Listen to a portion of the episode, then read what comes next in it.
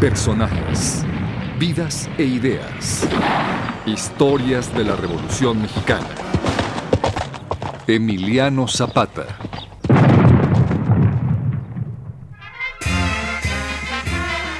Anenecuilco, en el estado de Morelos, es el pueblo en el que nació Emiliano Zapata el 8 de agosto de 1879 de familia humilde que vivía de lo poco que producían sus tierras y de la compra y venta de animales, Emiliano quedó huérfano de padre y madre a los 16 años.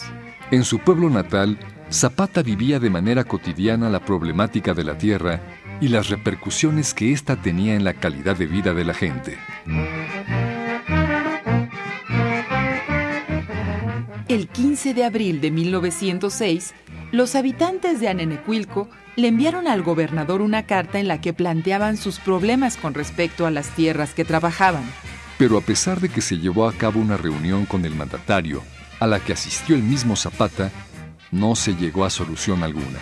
Emiliano no se dio por vencido y el 12 de septiembre de ese año fue elegido representante de su pueblo para seguir la lucha por la restitución de tierras.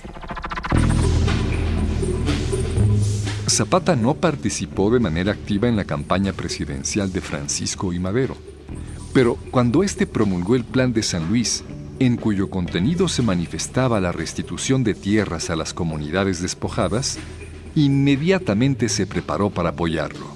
Después de muchas batallas en contra del ejército porfirista y tras la salida de Díaz del país, en 1911 Emiliano Zapata entró con 5.000 hombres a Cuernavaca. Al no estar de acuerdo con la designación del nuevo gobernador de Morelos, Zapata se reunió con Madero, quien le prometió visitar Cuernavaca lo más pronto posible. Cuando esto ocurrió, los hacendados que recibieron a Madero se dieron cuenta de las intenciones de Zapata de solicitar la remoción del gobernador, lo cual atentaba a sus intereses, por lo que iniciaron una campaña de desprestigio en contra del llamado caudillo del sur. Entonces, Zapata se reunió de nueva cuenta con Madero y con el presidente interino Francisco León de la Barra, quienes restituirían las tierras a los pueblos despojados a cambio de que Zapata licenciara sus tropas, lo cual él ya estaba haciendo. Pero el 9 de agosto, el presidente dirigió instrucciones al general Victoriano Huerta para que marchara al estado de Morelos y terminara por la fuerza con el licenciamiento de las tropas zapatistas porque no debían tratar con bandidos. Zapata envió a Madero una carta en la que le ofrecía retirarse a la vida privada a cambio de la designación de un gobernador suplente que actuara de acuerdo con las aspiraciones del pueblo. En otra misiva, le ofrecía conseguir la paz a cambio de la retirada de las fuerzas federales que los amagaban ante el descontento del pueblo.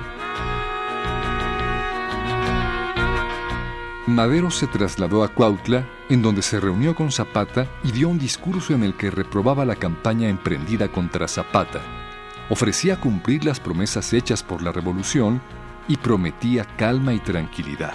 Pero los terratenientes no estaban de acuerdo con las medidas adoptadas y redoblaron esfuerzos para conseguir que León de la Barra enviara tropas a derrotar a Zapata. Las fuerzas federales de Huerta se convirtieron en una amenaza para los acuerdos entre Madero y Zapata. Zapata lanzó un manifiesto en el que exponía la gravedad del problema, lo que provocó que Victoriano Huerta hiciera aún más agresiva la persecución de Zapata. Emiliano Zapata, uno de los hombres que construyeron la historia de México. Una producción de la Secretaría de la Defensa Nacional, la Secretaría de Educación Pública, el CONACULTA y Radio Educación.